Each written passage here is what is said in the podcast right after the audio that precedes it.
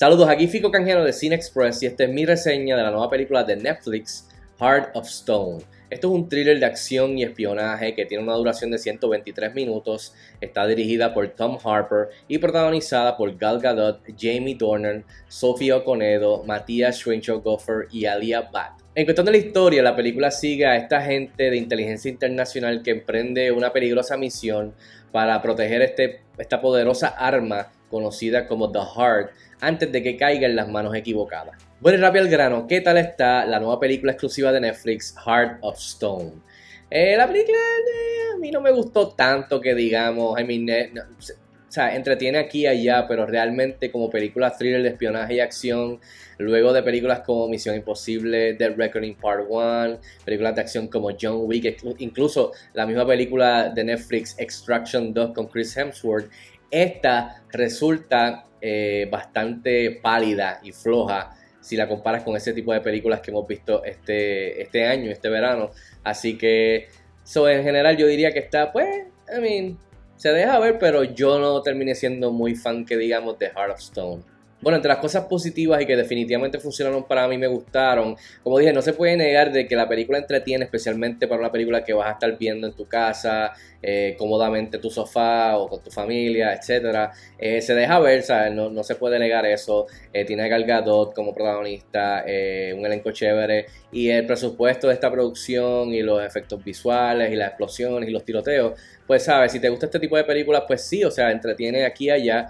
Eh, la acción está chévere en algunos momentos, no es nada wow ni nada que va a revolucionar el género ni que te va a volar la cabeza, pero, o sea, eh, como digo, es innegable que pues entretiene en ocasiones, especialmente por el aspecto de la acción, que es un thriller de espionaje eh, y acción, o sea, así que, pero por ejemplo, hay una, una secuencia bien chévere en el cielo, en donde el personaje cargado está volando y tiene que agarrar a otro y caer en este avión, este para que hay paracaídas y hay tiroteos y hay escombros y están cayendo sobre un desierto, así que la, vista, los visuales y, y, los efectos y la acción está chévere, así que hay unos cuantos momentos como estos. En adición a eso, tengo que admitir que dentro de la historia que es básicamente bastante genérica dentro de los espías y lo de, y lo de acción, etcétera, de, películas que ya conocemos modernas, hubo un momento en la película que genuinamente me cogió por sorpresa dentro de la historia.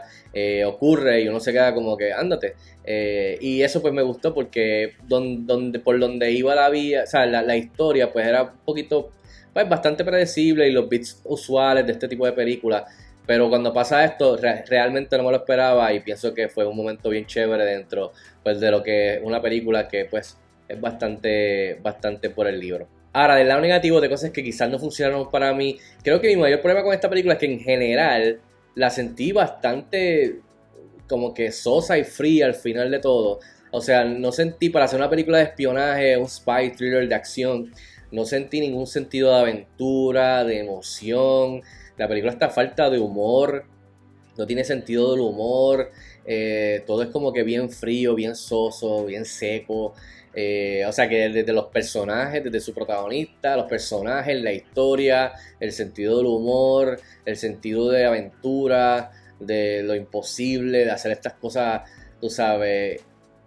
No, no, no sentí eso, no sentí esa energía, no sentí ese sentido eh, como sentí con otras películas que, han venido anteriormente, por ejemplo con John Wick 4, Misión Imposible 7, eh, Extraction 2 de Chris Hemsworth de Netflix que salió hace unos meses. Ahí pues uno siente eso, pero esta película fue como que como que bien por el libro, bien by the numbers y pues como se sintió demasiado como, como, como business.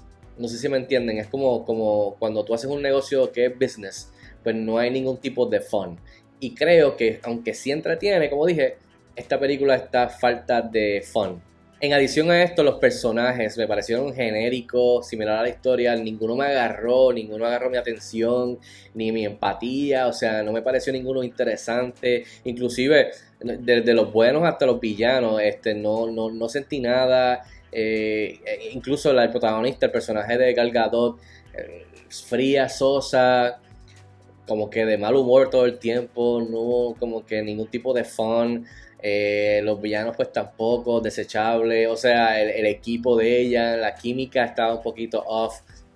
O sea, no, no, no, fue, no, fue, no fue una vibra, como dije, entretenida, o sea, de, diversión.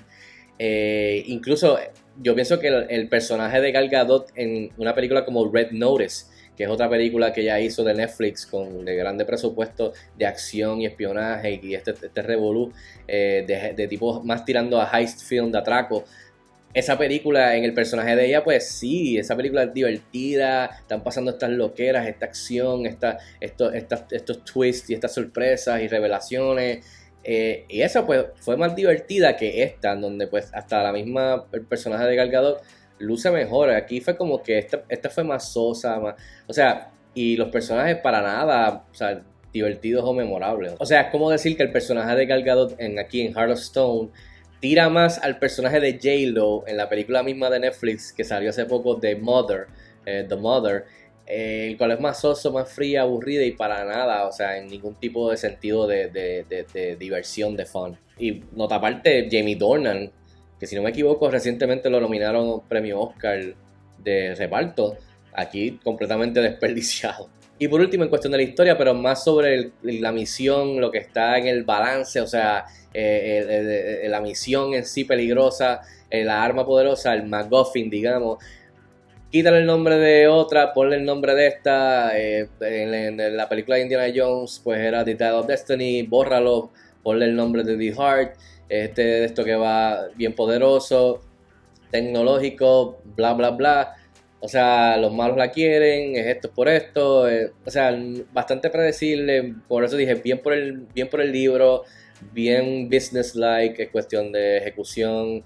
Así que por eso no, no, podría decir que la película es horrible, que la película es malísima, porque, o sea, se deja ver, hay momentos en que están chéveres, especialmente la acción, todo lo demás te lo regalo, pero comparándola con otras películas de acción buenísimas que han salido este año y en los últimos años, esta película pues cae en el relón de que no termine siendo fan y pues fue bastante decepcionante eh, en cuestión de película de espionaje y de thriller. En fin, yo le doy dos estrellas de 5 estrellas a Heart of Stone que estrena este viernes 11 de agosto exclusivamente en Netflix. Si tienen la oportunidad de verla, déjenme saber si están de acuerdo conmigo o no. Escríbanme en los comentarios como de costumbre. Hasta la próxima.